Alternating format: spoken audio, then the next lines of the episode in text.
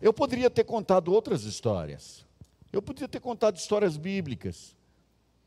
Mas eu pedi ao pastor Zé Roberto que viesse aqui à frente, querido, para que você soubesse de duas verdades absolutas. Primeiro, Jesus transforma. Segundo, ele continua transformando hoje, tanto quanto transformou quando veio, viveu entre nós e morreu na cruz para nos salvar. Jesus é o mesmo. O apóstolo Paulo, amados, tinha saído de Atenas. Foi um momento impactante em Atenas. Ele falou sobre Deus de uma forma ímpar. E ele terminou o seu sermão em Atenas apontando para Jesus, falando da volta dele, inclusive, de um futuro julgamento na volta de Jesus. E dali, de Atenas, ele foi para uma cidade que não é tão grande, não é tão longe, mas é uma cidade muito importante na Grécia, que é a cidade de Corinto. Uma cidade, um entreposto de norte, sul, leste e oeste.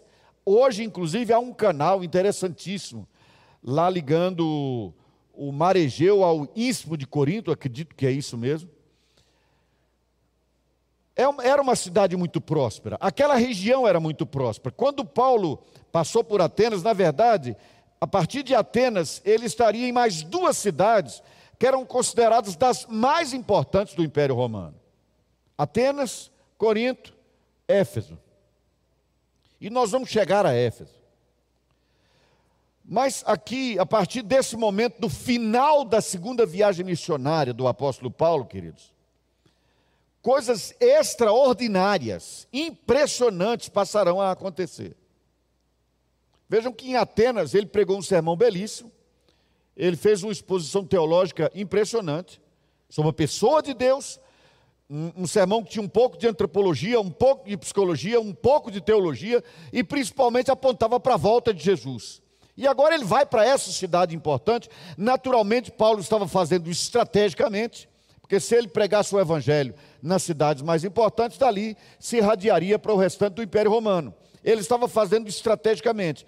Mas, amados, desde o primeiro momento, nessa saída, há algo que Deus faz que nos chama a atenção.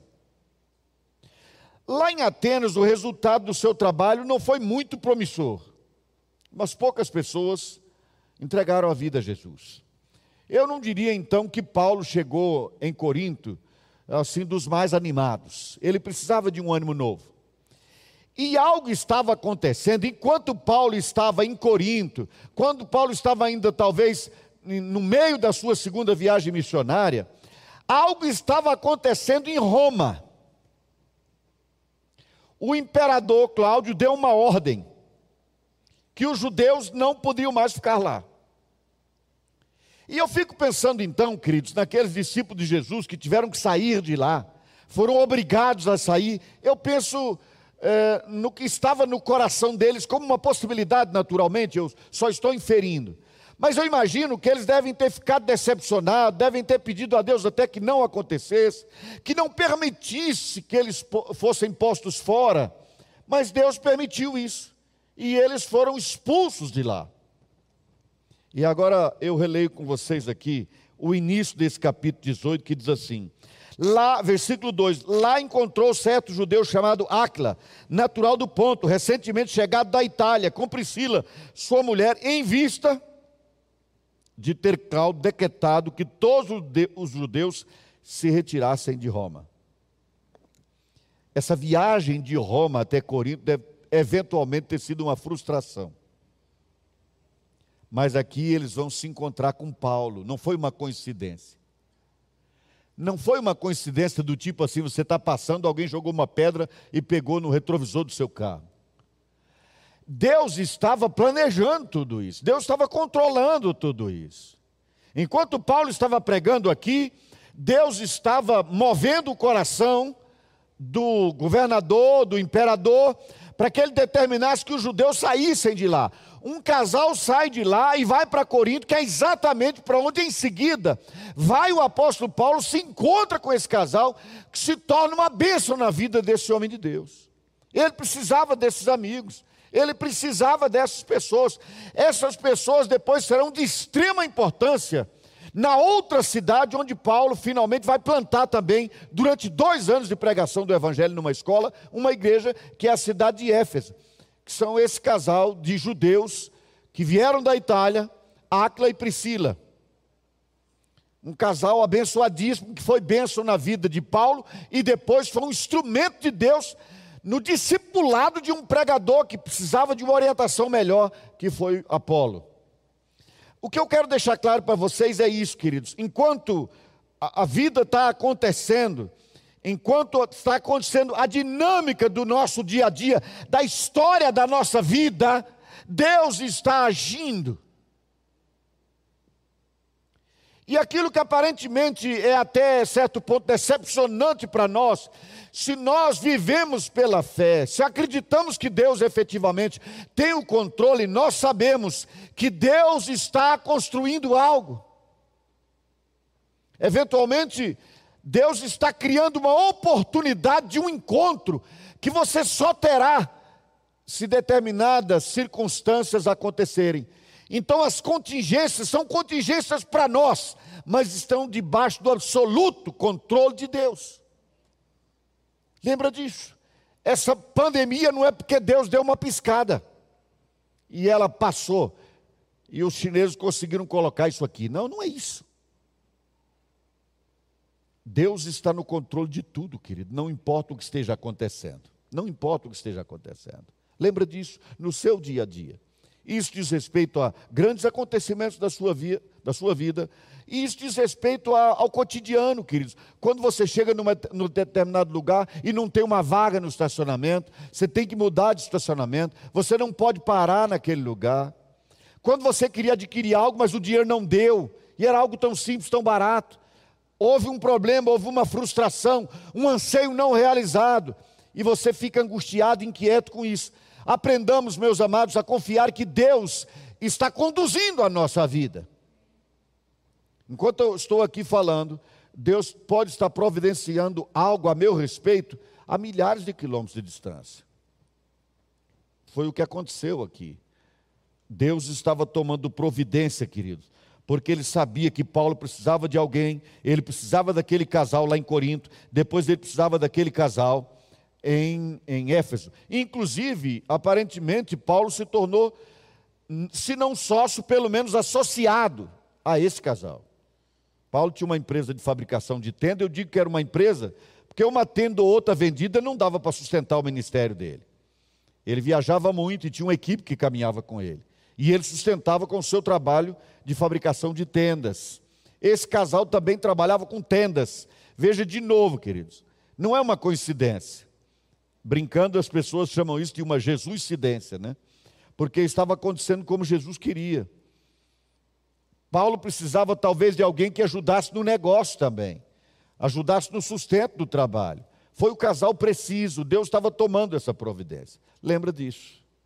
Na continuação aqui da história, queridos, nós percebemos que Paulo recebeu a visita de Silas e Timóteo, vieram da Macedônia. E quando eles chegaram, Paulo entregou-se completamente à pregação da palavra. Paulo sempre fazia isso nas sinagogas, que era o lugar de reunião, tanto religiosa quanto social dos judeus. Era um costume deles. E os judeus amavam estar na sinagoga para discutir a lei, as minúcias da lei. Assim como os, os de Corinto, se você lembrar no capítulo que foi ministrado semana passada aqui, pastor Luciano, o versículo 21, por exemplo, fala que eles não cuidavam senão de falar das últimas novidades. Capítulo 21, não, capítulo 17, versículo 21. Eles só falavam das últimas novidades. E Paulo se aproveitava disso porque eles se reuniam sempre para debater esses assuntos, assim como aconteceu em Atenas, agora Paulo faz em Corinto, mas na sinagoga, pregando para os judeus. Só que o que acontece é que os judeus finalmente recusaram a palavra. Isso era muito comum. Paulo era perseguido, sofria com isso. Mas aqui Paulo toma algumas decisões muito importantes. Antes da chegada dele, ele toma uma decisão que, na verdade, é a decisão da palavra que efetivamente eu quero deixar no coração de vocês nessa noite. Paulo toma a decisão de não mais se preocupar em pregar para os judeus em todo lugar que chegasse. E ele faz algo que era do costume deles, que para nós é absolutamente estranho. Mas aqui diz assim: opondo-se eles e blasfemando, sacudiu Paulo as vestes e disse-lhes: o judeu tinha esse costume, né, de bater a poeira do pé, sacudir as vestes. Sobre a vossa cabeça o vosso sangue. Eu dele estou limpo e desde agora vou para os gentios. Paulo já estava pregando para os gentios. Paulo estava pregando para os gentios, foi o que ele fez em Atenas. Não é que ele começaria agora a pregar para os não-judeus, mas agora o seu ministério seria sobretudo voltado para os não-judeus. Ele agora estava entendendo que era hora dele abraçar o ministério para o qual ele foi chamado por Jesus, para pregar o evangelho aos gentios. Paulo foi considerado o apóstolo aos gentios, por isso. Ele pregava o evangelho para os não-judeus e ele toma essa decisão. Mas aqui algo interessantíssimo vai acontecer que me chama a atenção, querido. Paulo está na sinagoga, sábado após sábado, se dedicando à palavra, explicando que Jesus é o Cristo, mostrando isso a partir da lei dos profetas e dos salmos. Paulo desiste de fazer isso quando eles resistem com dureza de coração à palavra que ele, que ele ministrava a eles. Aí Paulo sai da sinagoga, olha que interessante. Paulo sai da sinagoga e vai pregar onde? Na casa contígua à sinagoga, que dividia parede com a sinagoga. Na casa ligada à sinagoga. Olha que interessante, irmãos. Eles estavam reunidos para falar sobre Deus, mas o eleito de Deus estava na casa ao lado. E eles ficavam lá todo sábado discutindo sobre a lei, explicando sobre Deus para quem já sabia sobre Deus. Quando Paulo saiu de lá e foi para casa ao lado da sinagoga, contigo à sinagoga, havia um eleito de Deus lá e ele foi convertido, ele nasceu de novo. Nós podemos incorrer no mesmo erro, queridos ficamos tanto tempo nas nossas reuniões no templo que nos podemos nos esquecer que vizinho a nós tem alguém que precisa ouvir o evangelho. Precisa receber uma palavra. Havia alguém lá que precisava tanto de ouvir que quando ouviu nasceu de novo. Pois bem, há um testemunho aqui também muito impactante. Paulo foi perseguido pelos da sinagoga, mas aí vejam que impressionante, irmãos. Isso é realmente muito interessante. Tício Justo tinha se convertido, né? É, entrou na casa de um homem chamado Tício Justo, que era temente a Deus. A casa era contígua à sinagoga. Mas Crispo, o principal da sinagoga, creu no Senhor com toda a sua casa. Também muitos dos coríntios, ouvindo, criam e eram batizados. Então o trabalho em Corinto foi muito melhor do que em Atenas. Muita gente se converteu. O próprio líder da sinagoga, o chefe da sinagoga, aquele que conduziu os trabalhos lá, entendeu o que Paulo tinha ministrado. E aqui também há algo de importante, querido. Paulo estava decepcionado, certo, irmãos? Pela reação dos judeus. Mas, irmãos, é interessante, a gente não pode desistir e lembrar do seguinte: você pode pregar para mil pessoas e nenhuma delas quer ouvir a pregação que você tem para ela. Aí você prega para uma pessoa e ela nasce de novo. Valeu todo o tempo gasto para pregar para mil pessoas. Pense em você. Eu penso na minha vida. Eu consideraria que valia a pena alguém gastar toda a sua vida pregando o Evangelho até que eu fosse a Jesus, se eu considero que sim. Porque eu amo a minha vida. E ela está segura em Jesus hoje, porque alguém um dia pregou o Evangelho para mim. Lembra disso, querido. Não desista, não pare. Não pare. Ok. Agora repare, meus. Aqui Paulo depois vai ter uma visão à noite, em que Deus o, o, o orienta e fala para ele o seguinte: primeiro, não tenha medo. Segundo, não calhe a tua boca, continue falando. A perseguição é grande, tem problema. Não tenha medo e não fique calado. Por quê? Deus dá o motivo. Porque eu estou com você, eu estou contigo. Em razão da minha presença nessa cidade, ninguém vai te fazer mal nenhum. Ah, mas você diz assim, mas já tinham feito antes, sim, porque Deus tinha propósito naquilo, lembra-se? Na conversão do carcereiro, Atos capítulo 16. Paulo foi surrado e o carcereiro se converteu. Paulo sofreu, mas é porque ele precisava estar na prisão, onde havia um carcereiro precisando ouvir o evangelho. Então Deus deixou acontecer, tinha propósito. Aliás, Jesus não fez isso sem que Paulo soubesse. Jesus já tinha avisado que ele sofreria muito por causa do Evangelho, por causa de Cristo a quem ele perseguia. E Paulo nunca reclamou desse sofrimento. Agora ele disse: Você não vai fazer, sofrer mal nenhum aqui, porque tem um motivo pelo qual Deus disse que ele devia manter a coragem de pregar. Tenho muito povo nesta cidade. Irmãos, eu gosto de ler aqui a palavra cidade. É a polis, né? É onde estão as pessoas. Vocês sabiam, queridos, que no nosso país, em desenvolvimento, a absoluta maioria das pessoas vive na cidade?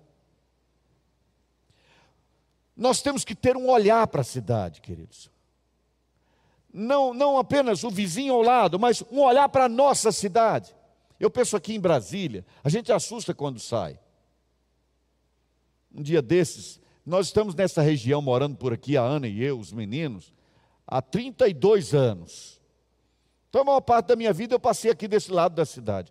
Um dia desses, a Ana e eu passamos por Taguatinga, fomos até Ceilândia e depois vimos o sol nascente. E nós nos assustamos, porque a cidade cresce tão depressa você passa pouco tempo sem sair e você já não conhece mais. Todas essas casas estão repletas de pessoas, de gente. Agora repare uma bênção, querido. Paulo, para falar mil pessoas, duas mil pessoas, tinha que viajar às vezes há dias, sob risco de morrer no naufrágio, por exemplo. Nós temos aqui 3 milhões de pessoas ao nosso alcance. No Rio de Janeiro, por exemplo, acho que são umas 8 milhões de pessoas, 10 milhões, não sei. São Paulo, 15 milhões de pessoas, ali aglomerados, todos próximos. Todos próximos. Mas eu penso mais, queridos, naquele tempo, para ir de um ponto ao outro, mesmo de Atenas, nós já fizemos esse trajeto ali de ônibus de Atenas para Corinto, é pequeno, a gente mal começa uma conversa, já chegou. Mas naquele tempo a viagem era longa, difícil, trabalhosa, demorada. Hoje, a gente entra hoje em Corinto, hoje, nos moradores ali ao redor da antiga cidade de Corinto, nas ruínas, hoje essa mensagem pode estar chegando lá. Foi feito um levantamento um tempo desse, é, onde mais estava ouvindo as nossas pregações aqui. Eu achei curiosíssimo que o maior número de acessos naquela pesquisa foi na Rússia. Eu nem sabia que nós tínhamos pessoas nos acompanhando da Rússia. Sabe o que significa isso, queridos? Deus disse assim: Eu tenho muita gente nessa cidade. Para nós agora, Ele pode dizer assim: Eu tenho muita gente no mundo, vai e pregue. Porque da sua casa, sentado no sofá da sua casa, a sua palavra pode chegar ao mundo inteiro. Ocupe-se disso. Ocupe-se disso. Deus tem ainda muita gente para ser alcançado. Houve um tempo, queridos, que tinha um trabalho que acontecia é, de aconselhamento pela madrugada, era um sistema tão antigo que, isso foi no início do nosso ministério, era possível que cinco pessoas participassem de uma só ligação. Então, de madrugada, as pessoas angustiadas, não conseguiam dormir, ligavam para alguém. E uma pessoa da igreja que eu pastoreava se especializou nisso. Ela ficava acordada madrugada dentro, procurando um grupo em que ela conseguisse entrar. Quando ela entrava num grupo, ela sabia que daí a pouco alguém ia descortinar o coração, porque não estando vendo, não sendo identificada, a pessoa sente mais à vontade para dizer a sua vida, um pouco da sua vida. E ela ficava madrugada dentro, quando alguém se apresentava falando da angústia, da dificuldade, ela disse: Eu só estou nessa ligação para falar que tem uma saída para você. Eu estou aqui para falar de Jesus. Olha como era complicado. Tinha que ficar acordado a noite toda. Agora você pode fazer isso enquanto toma a sua refeição.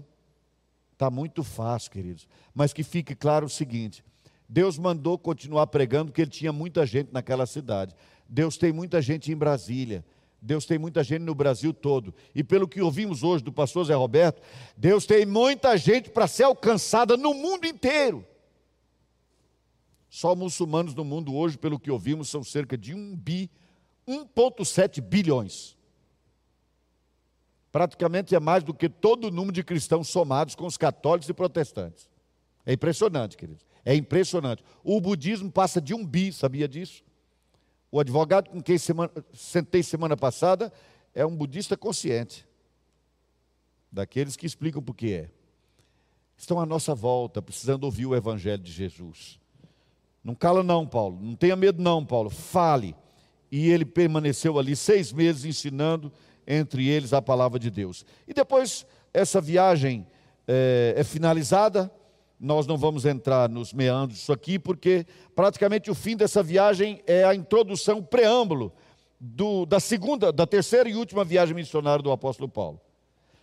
Agora eu chego ao ponto que eu quero e motivo pelo qual convidei o Zé Roberto para estar aqui à frente. Como vocês ouviram, queridos, ele era um homem violento, né? irado, com uma ira que o cegava, até Jesus entrar na vida dele e ele se tornar um homem doce. Queridos, eu vou ler para você uma expressão do apóstolo Paulo, em que ele resume, depois eu vou ler mais alguns versículos, essa estada dele na cidade de, de, de Corinto. Está na sua, segunda, sua primeira carta, capítulo 2, versículo 2. Ele diz assim: ó, porque eu decidi, eu decidi nada saber entre vós, senão a Jesus Cristo e este crucificado. Repare, meus amados, que não é assim que Paulo diz: olha, naquele dia eu resolvi falar sobre Jesus Cristo crucificado. Foi uma decisão deliberada. Eu tomei a decisão de não falar nada mais entre vocês a não ser Jesus Cristo. A não ser Jesus Cristo. Por que Paulo tomou essa decisão? É a pergunta. Vou indicar para vocês um livro, se puderem ler um livro de Martin Lloyd Jones, que prega exatamente sobre essa expressão. Se puderem ler, vai ser muito interessante. E ele lança essa pergunta lá também: por que Paulo teria tomado essa decisão? Meus amados, eu acredito que Paulo tomou essa decisão, em primeiro lugar, porque ele tinha um chamado de Deus para fazer isso. Paulo foi chamado para pregar o Evangelho, foi para isso que ele foi chamado. Ele não foi chamado para ser um grande professor, nem nada disso. Ele foi chamado para pregar o Evangelho. É interessante, queridos, o apóstolo Paulo, e nós vamos voltar a esse ponto quando estivermos falando da sua estada em Éfeso. O apóstolo Paulo foi talvez o único pregador no Novo Testamento que não era leigo. Foi o único teólogo do Novo Testamento. Escreveu todos aqueles livros, outros também escreveram, mas todos eram leigos, a começar por Jesus, que era leigo. A obra de Deus se fez no Império Romano por meio dos leigos. Significa dizer, queridos, não é como ofensa a quem não, não, não tem algum bacharelado em teologia, mas significa dizer que eram pessoas que não, não tomaram um tempo próprio para se prepararem teologicamente para isso. Eles foram preparados enquanto conheciam Jesus, enquanto andavam com Ele. E eu considero isso notável, queridos, porque a nossa geração é a geração dos, dos sabidos, dos espertos, dos entendidos, do sabe tudo. Do sabe tudo.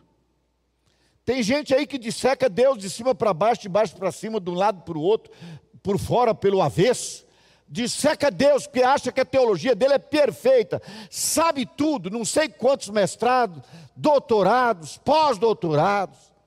E nós estamos aí com a sociedade, uma igreja cheia dessas pessoas preparadas. Mas o apóstolo Paulo que diz: Eu decidi que não pregaria nada entre vocês que não fosse Jesus Cristo e este crucificado, esse mesmo apóstolo Paulo também, queridos, disse mais, ele diz que faria isso no poder do Espírito Santo. Leia comigo, 1 Coríntios capítulo 2, versículo 1.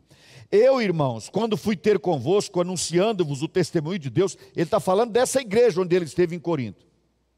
Não o fiz com ostentação de linguagem ou de sabedoria, porque decidi nada saber. Decidiu por quê? Porque essa era a sua vocação, queridos. Paulo, quando entrava na sinagoga, não era para construir raciocínios teológicos que eventualmente confrontasse a teologia dos legalistas. Não, Paulo entrava na sinagoga para dizer: Jesus é o Cristo, e ele foi crucificado por amor a vocês. Eu decidi nada saber entre vós senão a Jesus Cristo e esse crucificado. E reparem, e foi em fraqueza, temor e grande tremor que eu estive entre vós. Parece a linguagem muito comum nos nossos dias, vocês acham, querido? Eu, na minha fraqueza, na minha pequenez, eu não sou ninguém, não sou nada mais. Não, queridos, a ideia hoje é outra. Muitas pessoas, inclusive, procuram igrejas onde possam se referir ao pastor, ao líder, alguém, como a estrela, o fulano de tal. Tanto as pessoas estão gostando de aparecer como estrelas, como seus liderados também gostam de dizer que são liderados por essas estrelas. Paulo, por, pelo contrário, diz: Eu era só um fraco, eu estava temendo, era muito, quando estive entre vocês. Mas aí, irmãos, reparem, versículo 4: A minha palavra e a minha pregação não consistiram em linguagem persuasiva de sabedoria. Depois ele vai dizer por quê. Mas ele diz assim: mas em demonstração do Espírito e de poder. Poder de Deus. Hoje nós somos, na nossa geração, uma igreja culta e fraca. Uma igreja culta e sem poder uma igreja que tem uh, assim encontros maravilhosos, reuniões belíssimas, muito movimento. Mas eu não vou usar outra como testemunho, não. Vou usar a nossa igreja. Uma mulher apareceu no nosso meio se dizendo grávida de sete crianças, quatro crianças. Ela não tinha criança nenhuma e levou o nosso dinheiro, levou a nossa assistência. Mas nenhum de nós teve um espírito de revelação para perceber que o diabo estava nos passando uma rasteira porque o dinheiro que foi usado para aquela vigarista podia ter sido usado em prol de uma pessoa que efetivamente precisava. Mas não havia ninguém entre nós com o dom de revelação de espírito para saber que havia uma, um ardil maligno naquilo ali. Irmãos, poder. Eu já tentei lembrar essa semana quem foi que disse isso, mas acredito que esse raciocínio de David Hunt, ou mesmo do Martin Lloyd Jones, Poder é aquele tipo de coisa que, quando você tem, não precisa dizer que tem, porque facilmente se percebe isso. A comparação que ele faz é como uma dama tem que se explicar, então não é dama. Assim é o poder, se você tem, tem, todo mundo vai notar. Irmãos, a nossa geração sabe fazer belos discursos, sabe montar cenários para fazer de conta que o poder de Deus está em operação. Nós sabemos a narrativa da manifestação do poder de Deus. O que a nossa geração efetivamente conhece pouco é o poder de Deus. Caminhem conosco no próximo domingo. Na nossa próxima pregação, quando chegarmos com o apóstolo Paulo na cidade de Éfeso, e nós vamos ver o que é o poder de Deus. Poder que a nossa geração desconhece. Desconhece. A nossa geração é uma igreja grande e fraca. De pessoas que não têm raiz em si mesmas. Eu estou fazendo uma visão, queridos, naturalmente, uma observação, lato senso. Eu não estou pensando numa vida ou outra, numa família ou noutra. Eu estou pensando no geral da igreja de Jesus, na nossa geração. Uma igreja enorme, que perdeu o poder de transformação. Por isso pedi ao irmão Zé Roberto para estar aqui na frente. Porque o Evangelho, quando chega, chega com esse poder. Ele nunca mais foi o mesmo. Sete processos por agressão no trânsito, até conhecer Jesus era um, passou a ser outro. Isso é poder de transformação. O Evangelho é o poder que transforma, queridos. Mas a igreja está abandonando o poder que transforma. Por isso o apóstolo Paulo diz: Eu decidi nada saber além de Cristo e esse crucificado. Esse é o poder que transforma. Poder de Deus. E o apóstolo Paulo disse isso: Eu estive em muita fraqueza pessoal mas vocês sabem que eu estive em demonstração do Espírito. A igreja de Corinto conheceu o poder do Espírito Santo por meio do apóstolo Paulo. Por meio do apóstolo Paulo, que inclusive instrui como deveria ser exercido esses dons na igreja. Eu não vou pedir que ninguém se manifeste, porque a pergunta é retórica. Foi mencionado hoje, no sermão da manhã, essa questão, e eu lanço a pergunta retórica. Quantos estão aqui nessa noite que sabem descrever com clareza o dom que o Espírito Santo lhe concedeu para exercer ministério? Qual o dom do Espírito Santo na sua vida? Qual é o seu dom? qual foi a capacitação do Espírito Santo na sua vida para exercer ministério. Eu não estou falando de talentos naturais, queridos. Não estou falando de talentos naturais. Talvez nós temos aqui excelentes músicos, por exemplo. Mas há muitos músicos por aí que adoram o inferno. Isso é um talento natural. Pelé não teve um dom do Espírito Santo para jogar futebol, ele tinha um talento, dado por Deus, mas não é a mesma coisa de um dom do Espírito Santo. Fácil de entender. O melhor professor da melhor universidade da nossa cidade pode não ser um bom mestre aqui na igreja, porque aqui não é uma questão de capacitação cultural para dar aula, é uma capacitação específica do Espírito Santo para ministrar em nome de Deus. Isso é o dom do Espírito. Quantos de vocês sabem o dom que o Espírito Santo lhe concedeu? Como é que alguém pode dizer que está cheio do Espírito Santo, que anda no Espírito, que vive no Espírito e não sabe a capacitação do Espírito para exercer ministério depois de um ano de crente, dois anos de crente, dez anos de crente, vinte anos de crente? Você pode dizer, mas o Espírito Santo se esqueceu de mim na distribuição. Ele se esqueceu você não quis saber? Naturalmente, queridos, que o interesse de Deus maior do que o nosso é de capacitar os crentes para fazer a obra que Ele confiou a nós. Ele fez no poder do Espírito Santo, queridos. Para que a vossa fé não se apoiasse em sabedoria humana, e sim no poder de Deus. A fé apoiada no poder de Deus, não nas teologizações a respeito de Deus. Entretanto, expomos sabedoria entre os experimentados, não porém a sabedoria desse século, nem a dos poderosos desta época, que se reduzem a nada, mas falamos a sabedoria de Deus em mistério, outrora oculta, a qual Deus preordenou desde a eternidade para a nossa glória. Vejam bem, queridos, Paulo resolveu, decidiu, aliás, pregar a Cristo e esse crucificado, primeiro porque era chamado para isso, como também nós fomos vocacionados por Jesus, que decide por todo mundo pregar o Evangelho. Mas também porque essa era a vontade de Deus. Na eternidade, Deus tinha planejado assim, queridos. Na eternidade, Deus tinha planejado a vinda do seu filho ao mundo para morrer na cruz. É por isso que Paulo decidiu que ele não iria perder tempo com aquilo que a humanidade acredita, que é o que vai melhorar a humanidade. E eventualmente até nós acreditamos. Ele foi chamado. Deus queria isso, era a vontade dele. Agora, sabedoria essa que nenhum dos poderosos desse século conheceu, porque se a tivessem conhecido, jamais teriam crucificado o Senhor da glória mas como está escrito, nem olhos viram, nem ouvidos ouviram, nem jamais penetrou em coração humano o que Deus tem preparado para aqueles que o amam. Mas Deus nolo revelou aquilo que Deus tem para nós pelo Espírito, porque o Espírito a todas as coisas perscruta, até mesmo as profundezas de Deus, aleluia. E ele finaliza dizendo assim: eu vou até o versículo 12, queridos. Porque qual dos homens sabe as coisas do homem senão o seu próprio espírito? que nele está. Assim também as coisas de Deus, ninguém as conhece senão o Espírito de Deus.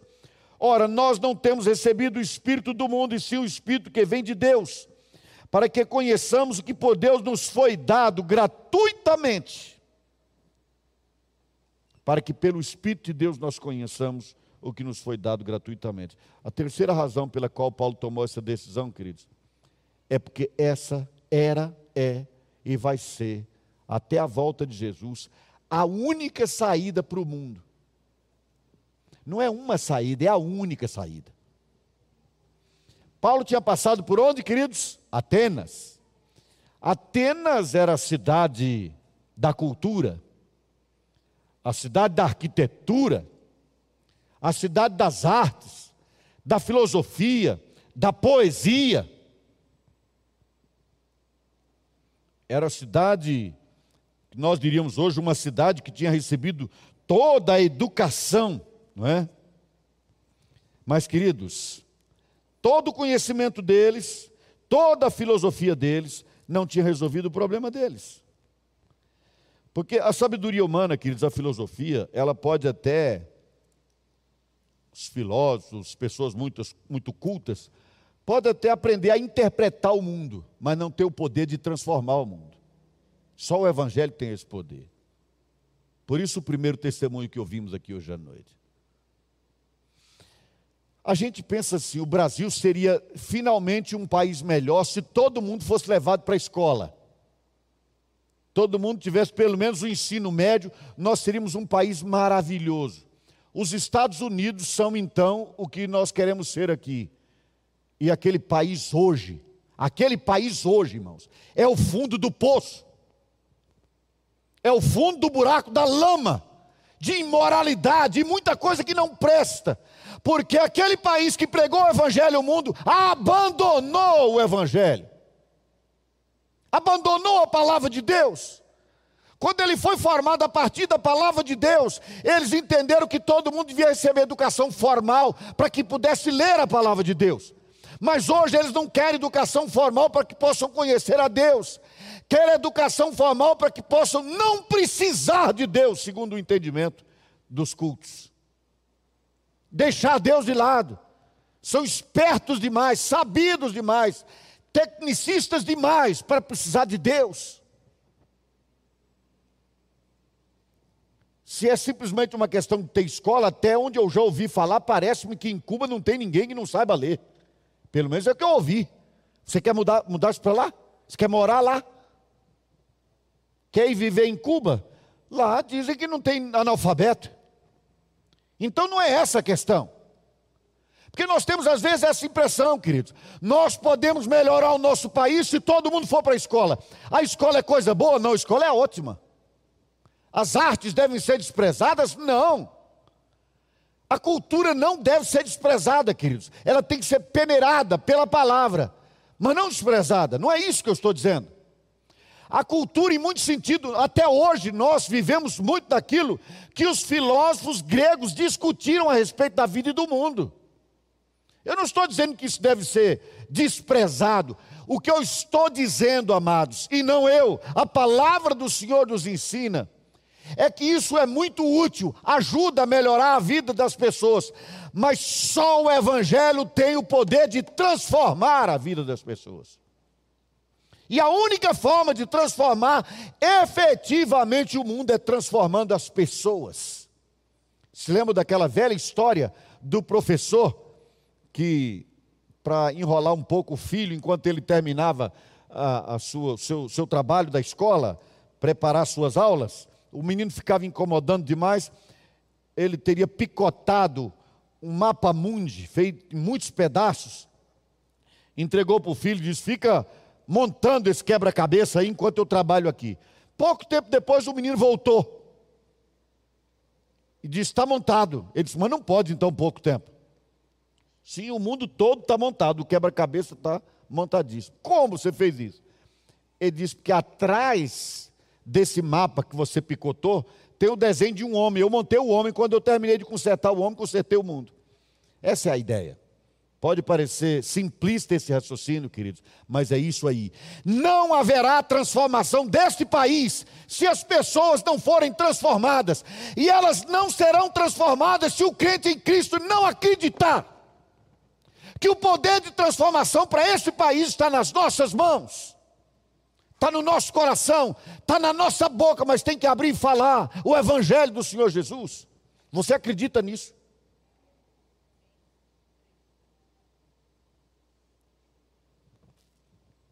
Eu acredito. Se eu não acreditasse, deixaria de pregar. Quando eu li há um tempo Martin Lloyd Jones pregando sobre esse texto, ele dizia assim: Eu acredito naquilo porque eu também vivo isso há 50 anos. Eu prego isso há 50 anos. Eu não prego isso há 50 anos. Eu prego isso há 45 anos. Faltam cinco ainda. Se eu não acreditasse, queridos, que o Evangelho é o poder de Deus para transformar este país e o mundo, eu pararia de pregar o Evangelho como tenho pregado. Isso tem sido dito aqui deste púlpito tantas vezes que está se tornando cansativo. Mas eu vou contar uma historinha para você, que é, é, é, é, uma historinha desses livros assim de ilustrações, que a gente não sabe se aconteceu, ou é só uma história contada como aquelas de Jesus, né, as parábolas dele, para trazer uma lição, uma lição moral. Um pastor teria chegado para pastorear uma igreja e pregou um sermão no primeiro domingo. No segundo domingo, o mesmo. No terceiro, o mesmo. No quarto, o mesmo. Depois de vários dias pregando o mesmo sermão, um irmão criou coragem lá fora e disse: Pastor, você não tem outra coisa para pregar? E ele teria dito: Você já está vivendo isso? Quando todo mundo estiver vivendo o que eu estou falando, eu vou mudar o sermão. Não adianta dizer a mesma coisa, querido, se nós não botarmos a mão na massa. Não adianta dizer que o Evangelho vai transformar. Eu falo, o Luciano fala, todo pregador que fala, hoje de manhã foi o que nós ouvimos. Nós temos que sair daqui nessa convicção, amados. Você que está me acompanhando de casa, creia nisso. De duas formas. Primeiro, Jesus pode transformar a sua vida como transformou a nossa. Segundo, se você é um discípulo de Jesus, acredite que o Jesus que mudou a sua vida quer mudar a vida do país. Deus disse: Eu tenho muita gente nessa cidade. Eu digo a você, você pode aplicar isso dessa forma cotidiana. Deus estaria dizendo: Eu tenho ainda muita gente neste país. Então não se cale, não tenha medo, fale, pregue. Qual era o problema disso, queridos? Qual é o problema até hoje? É que para fazer isso a gente tem que se passar por tolo. Eu não vou ler, você lê depois. Leia todo o capítulo 3 dessa primeira carta do apóstolo Paulo aos crentes de Corinto e você vai entender que o apóstolo Paulo está dizendo praticamente o seguinte: para pregar só Cristo e esse crucificado, eu tive que me passar por idiota entre os que acham que sabem tudo.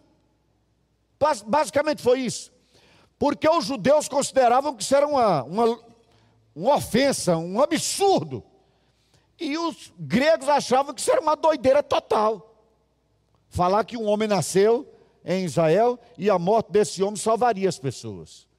Isso para eles era loucura. E hoje, irmãos, continuam achando a mesma coisa. A mesma coisa. É interessante. No meu condomínio, eles colocam de vez lá uma, eventualmente, uma mensagem por exemplo, psicografada. Algum, alguém aí pretensamente morto teria aparecido por meio de alguém e mandado uma mensagem que foi parar no grupo, lá do condomínio. Ninguém acha isso absurdo. Se saiu do demônio, diretamente do inferno, não interessa, ninguém nem discute. Agora, se eu disser alguma coisa como pastor, e me conhecem lá como pastor, e eu já experimentei, há uma rejeição imediata. Dizem que nós, os discípulos de Jesus, somos preconceituosos. Isso é brincadeira. Podem dizer, se, se inventar então uma, uma barbaridade do tipo, o ratinho é muito espiritual. Já viu essa propaganda na televisão? Que a menina fala: esse bichinho é muito espiritual com aqueles espinhozinhos. Ele é lindo, é espiritual esse bichinho. Se disser isso, todo mundo acha lindo, que coisa linda. Realmente é muito espiritual isso aí. Agora, se você diz Jesus morreu no teu lugar, você precisa aceitá-lo, recebê-lo como Senhor e Salvador da sua vida. Você é só um crente idiota. Mas não é agora, não. Tem dois mil anos que eles consideram isso. E sabe o que, é que nós vamos, a nossa geração está tentando fazer, queridos? Ajustar de tal maneira que seja legal para todo mundo no sentido de, eu já disse essa expressão aqui, mas agora eu estou falando no sentido assim de ser culturalmente aceitável o evangelho não será culturalmente aceitável. Porque o evangelho, irmãos, afronta geralmente a cultura. Quase sempre, quase sempre. Então ele não será culturalmente aceitável. Não era no tempo de Paulo. Por que, que Deus teve que dizer para ele: não tenha medo, não cala a boca, não, e nem tenha medo? Por que, que Deus tinha que, que preveni-lo para não ter medo? Porque ele estava sob ameaça, irmãos, sob ameaça. Nós não precisamos mais do inferno para algemar o Evangelho, nós estamos fazendo isso. Quando nós achamos que pregar Cristo crucificado, ah, mas eh, dizer isso para as pessoas, irmãos, é isso mesmo. Você que está me ouvindo de casa, sabe o que você precisa saber? Jesus Cristo veio ao mundo, morreu na cruz para salvar você. O Evangelho todo é esse. O Evangelho todo é esse. Parece bobo, Parece tolo dizer isso. Disseram que Paulo era um tolo. Mas Paulo disse assim: Eu estou ensinando a sabedoria de Deus. Porque Deus, na sua sabedoria, salvou o pecador por meio da morte do seu filho. Essa é a sabedoria de Deus. E Paulo deixa claro, irmãos: na sua própria sabedoria, os homens não conhecem a Deus. Tem um homem muito conhecido nas rádios do Brasil, e ele um dia explica por que, que ele é ateu. E eu achei tão curioso que ele parece ser um homem culto realmente. Mas em nenhum momento ele disse que era ateu porque, por causa de Deus. Ele apontou para a religião. Ah, eu gostava dos ritos, eu gosto disso, gosto daquilo. Ele teve uma questão com a religião. Ele teve uma questão com, com o rito religioso. Mas ele não teve nenhuma vivência com Deus. Com Deus, não. Mas aí todo mundo acha aquilo muito interessante. Muito interessante. Eu sempre fui um, um admirador de Suassuna. Muito engraçado ele, muito interessante naquelas aulas, espetáculos, né, que ele não gostava de chamar aula show. Mas quando ele vai falar sobre Deus, por que, que ele não era teu, ele acaba se embaraçando e falando de uma pessoa de, que perguntava onde é que estava Deus quando aconteceu isso, quando aconteceu aquilo. E aí é interessante, sabe, querido? Algumas pessoas dizem que não acreditam em Deus, mas questionam Deus. Questionam Deus. Onde é que estava Deus então quando esse maluco saiu matando aí em Ceilândia, como está aqui em Brasília, e 300 policiais não conseguem prendê-lo? Por que, que Deus não revelou ainda a um policial? Agora eu é que vou dizer para Deus, é muita petulância isso. Eu é que vou dizer para Deus como é que ele deve agir com a humanidade que ele criou. O dia que eu tiver capacidade de criar o ser humano, então eu posso dizer a minha vontade do que deve ser feito a respeito dele. Até então, queridos, Deus é o Criador e tem o domínio absoluto sobre tudo e todos. Alguém pode gostar disso ou não gostar, mas não tem jeito de ser diferente. Não tem como ser diferente. A mensagem do ministério 1 a 1 é Cristo e este crucificado, para a glória de Jesus. Amém, amados? Eu acredito na transformação do nosso bairro, nessa cidade, desse país e do mundo, com a simples pregação do Evangelho. Quantas histórias de vida nós temos aqui hoje à noite? Um veio aqui à frente e falou um detalhe da sua vida. Se cada um de vocês viesse aqui, queridos, seria impressionante. Coisas tremendas e maravilhosas que Deus já fez na vida de todo mundo. Sabe o que é isso? Poder de Deus. O Evangelho de Jesus. Mas nós precisamos acreditar mais nesse poder, irmãos. Acreditar mais nesse poder. Sabe? Nós vamos voltar a esse tema de poder na próxima semana. Que Deus nos ajude. Amém, amados? Amém?